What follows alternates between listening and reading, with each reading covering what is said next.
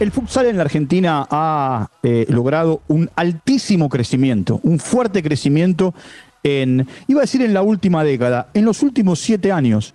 Y, vamos a charlar aquí en eh, nuestro tiempo de podcast con Matías Luquix, que es el entrenador del seleccionado argentino. ¿Por qué? Porque hay un montón de cosas que se desconocen y que vale la pena charlarlas con él.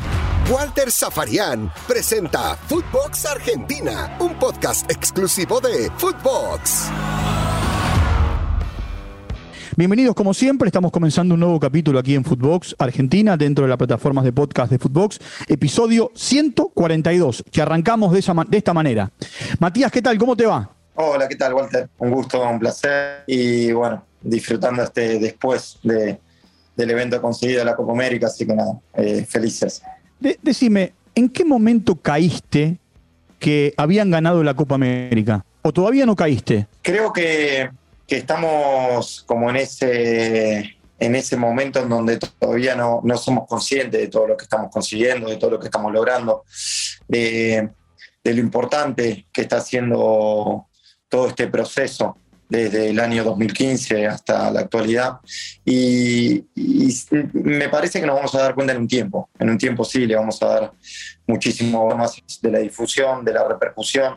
Así que, bueno, hoy lo dije, del presente, del día a día. Así que, bueno, hoy estoy muy feliz, muy contento por haber logrado este, este nuevo título. Y al final es un poco de, de dejar de lado lo que fue la final del mundo. Me parece que fue fue algo que, nos sirve de consuelo después de haber perdido un, torneo tan importante como, como el Campeonato del Mundo. A ver, ¿vos te considerás resiliente o no? Mira, no sé si, si resiliente es la palabra, pero, pero sí creo que me fui transformando. Creo que pasé por situaciones difíciles, siendo jugador, estando en uno de los mejores momentos de, de mi carrera como futbolista. Sufrí una lesión de, del alcance que tuve, tener que, soportar muchísimo dolor, muchísimas operaciones, muchísimo tiempo de rehabilitación y tener que tomar la decisión de retirarme tan joven de la actividad, me llevó a, tener que transformarme continuamente, de soportar el dolor, de, ser muy fuerte mentalmente,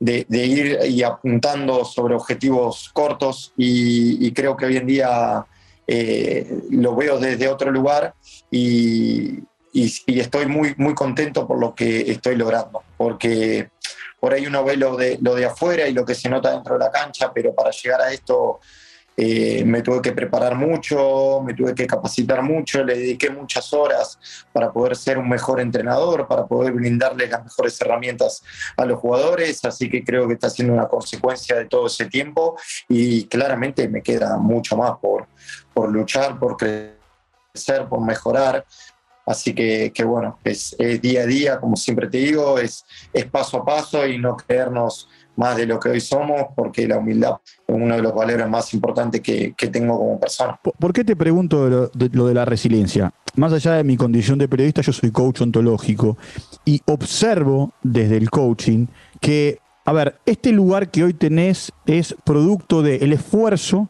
de haber dicho allá en 2012, cuando te pasó lo que te pasó en Tailandia, eh, acá no, no, me detengo, voy por más. Eh, hay una, una, preparación, como decís vos, está claro, está muy, muy latente eso, pero también hay un apasionamiento que desde afuera se nota cuando dirigís. Es cierto que estás compenetrado, concentrado en el partido, pero se te nota muy apasionado por lo que haces.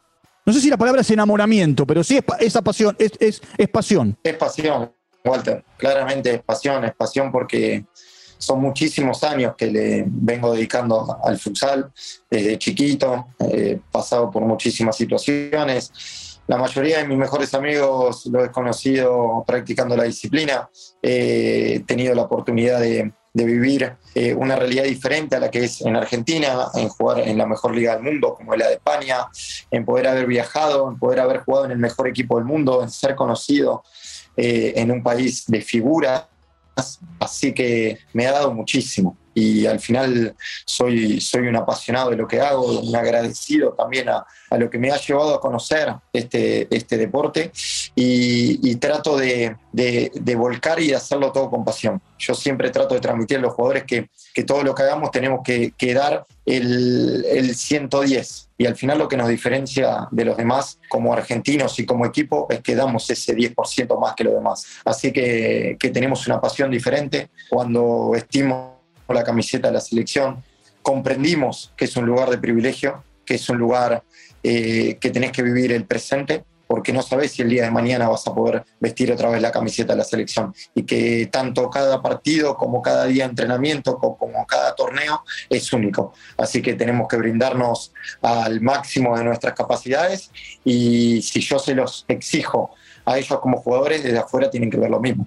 Así que bueno, trato de vivirlo de una manera especial porque sé que estoy en un lugar de, privilegio en donde muchísimos entrenadores que deberían estar y, todo lo que hago tiene que ser al máximo de mis capacidades. decime, eh, eh, Matías, eh, en el predio charlas con Scaloni, ¿sabes por qué te pregunto esto? Noto que en tu, en tu manera de expresar el sentimiento hacia el seleccionado, hay mucho de lo que los futbolistas del seleccionado campeón de América en Brasil el año pasado también reflejan que hay un mensaje que, eh, más allá del 110%, que hay que ir feliz al predio, que hay que ir contento, que son momentos únicos. Eh, ¿Lo charlas eso con Scaloni o no? Mira, Walter, tuve solamente la oportunidad de, poder conversar con él una vez que hicimos un partido de futsal. Eh, gracias a, Diego Placenta, Pablo Aymar, que con ellos sí tengo un poco más de relación porque solemos comer todos juntos en el mismo comedor de selecciones juveniles. Y como Diego es un apasionado de nuestra disciplina, bueno, tuvimos esa cercanía. Pero no, no lo pude hablar mucho con él, pero esta nueva camada de entrenadores de juveniles eh, tratan de bajar los mismos valores que nosotros venimos venimos utilizando hace cinco años atrás. Es claramente lo que, lo que veo en, el predio de seis a un día y es el reflejo de lo que todos queremos. Claramente estamos en un lugar único, estamos en un lugar en donde hoy en día por ahí no nos damos cuenta porque es algo, algo habitual, algo natural, es nuestro trabajo, lo ves con los jugadores, eh, lo, que, lo que desean todos los chicos, eh, jugadores, entrar al predio, poder utilizar nuestras instalaciones, vestir la camiseta de la selección, tener alguna prenda. Y eso es algo importantísimo para el desarrollo, porque va más allá de los títulos. Al final los títulos son una consecuencia y pueden estar o no, porque no solamente nosotros lo deseamos, sino que todas las selecciones un torneo desean salir campeones. Pero yo creo que si somos capaces de generar ese sentido de pertenencia, ese, ese ámbito o ese núcleo tan, tan importante mental en donde los jugadores quieran a la camiseta de la selección y que deseen estar en ese lugar, va, a llegar de una forma u otra, va a llegar. Así que eso es lo que hoy, lo que hoy se siente en el predio, más allá del futsal, de todas las disciplinas, de juveniles, de la mayor, eh, es una comunión sobre unos mismos valores. Y al final es, es lo que siempre se tendría que haber transmitido porque representamos a todo un país y tenemos que ser conscientes de que somos un ejemplo. Así que no podemos bajar una línea que después eh, no seamos capaces de reflejarnos tanto lo que hacemos en la cancha como lo que demostramos afuera. Cuando hablas de Diego, Diego es placente y, su amor por el futsal tiene que ver porque él se formó en parque, simplemente para algún desprevenido. Eh, y, quiero preguntarte esto, porque esa pasión que yo te marcaba, o ese apasionamiento, se nota en la, en la final. Primero, viviste, viviste de una manera muy particular la semifinal, el tiempo extra. Brasil jugó a defenderse, la Argentina a atacar. Eh, cosa rara, ¿no? En Brasil. Pero bueno, eh, terminó el partido definiéndose por penales. Ahora, en la final, vos no digo que disfrutaste más de la pelota salvada sobre la línea que el gol, pero sí lo viviste como si fuese el gol del campeonato, esa pelota que se sacan sobre la línea. Sí, sí, Walter, la verdad que, que bueno, el segundo tiempo de la prórroga con Brasil ya uno va con la inercia, ya juega por la camiseta, por, por el deseo de, no solamente jugar una nueva final, sino también de ganarle a, a nuestro rival de toda la vida. Así que, que nada, tuvimos esa valentía de sacar el arquero jugador, también es una parte estratégica, nos sirvió para descansar, nos sirvió para mantener la posición de la pelota, para quitarle el protagonismo también de ellos del ataque. Y, bueno, y salió bien, podría haber salido mal y hubiésemos perdido por ahí el partido si roban una pelota y, y seguramente me hubieran matado en todos lados, pero bueno, salió bien, lo pudimos ganar después en los penales y en la final sabíamos que iba a ser muy complicado porque tuvimos menos de, de 24 horas de descanso, terminamos de cenar a las 12 de la noche, a las 11 y media de, de la mañana ya estábamos almorzando para poder jugar la final de nuevo, así que, sabíamos que íbamos a tener que sufrir. Y las finales muchas veces queda de lado lo bonito, lo lindo, sino que importa más el resultado, principalmente en, en deporte de alto rendimiento como es el nuestro. Así que, que bueno, eh, tuvimos la posibilidad de salvar esa pelota con la línea en un momento importante del partido porque se estaban viniendo, porque tenían el control del partido, del juego, nosotros estábamos casi defendiendo, jugando casi sin la pelota y, y bueno, yo estaba deseando de que ellos saquen el arquero jugador para, para llevarlo ya a algo más posicional, en donde yo confío mucho en esas situaciones, las solemos trabajar muchísimo y, y, confío mucho en los cuatro jugadores que lo defienden.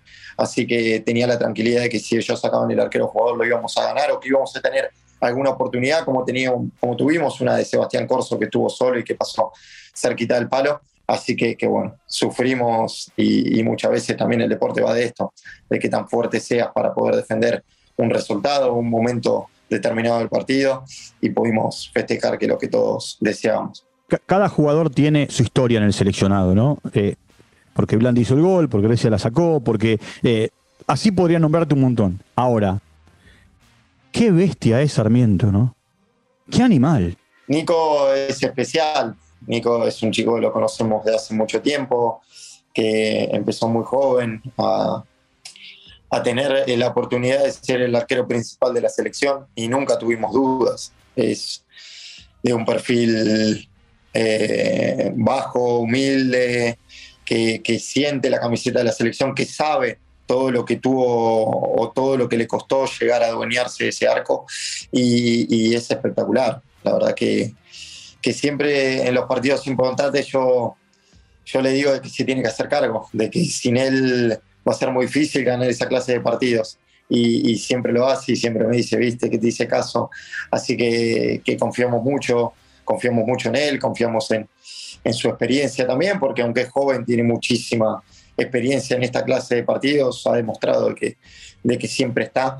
Y, y bueno, es un, es un referente, ya es un arquero especial en, la historia de nuestra selección, es una leyenda, es el mejor ya de la historia, con, todo lo que hizo, con todo lo que le queda por hacer, pero no tengo dudas de que es el mejor arquero de la historia y, bueno, tenemos la oportunidad de que sea nuestro y que, siga defendiendo el arco de la selección, va a ser un privilegio para todos. La, la última referencia es esta, cuando vos agarrás el currículum de los últimos siete años, decís, wow, qué locura, ¿no? La Argentina, dos veces campeona de América, una vez subcampeona, eh, campeón del mundo, subcampeón del mundo. Esa es la última referencia que te pido. La verdad que sí.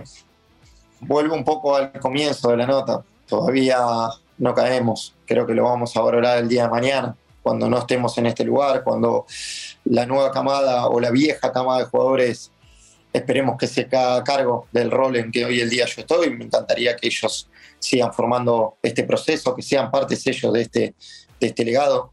Y, creo que en ese día sí nos daremos cuenta y miraremos para atrás y diremos, wow, eh, pudimos conseguir esto, algo que pensábamos o que soñábamos conseguirlo. En 10 años, lo conseguimos en 5 o 6. Es, es um, algo inesperado, pero no nos conformamos, eso sí, lo tengo, lo tengo muy en claro, vamos a ir a más, nos vamos a volver a reinventar como lo hicimos después de la final de, del Campeonato del Mundo, en donde creía que ya hasta ahí ya habíamos llegado, que era nuestro, nuestro límite, y, volvimos a reinventarnos, volvimos a, retroalimentarnos y, volvimos a conseguir una Copa América tan importante para nuestro país, para nuestra disciplina, así que siempre vamos a ir por más, eso no, no tenga dudas. Bueno, un abrazo grande a Matías, un saludo a todos ustedes, nos vamos a reencontrar en un nuevo capítulo de Footbox Argentina para seguir conociendo historias como la del futsal, campeona de América, o cosas que tienen que ver con el fútbol doméstico en nuestro país. Un abrazo grande y nos reencontramos en cualquier momento. Chau, hasta la próxima. Footbox Argentina con Walter Zafarian, podcast exclusivo de Footbox.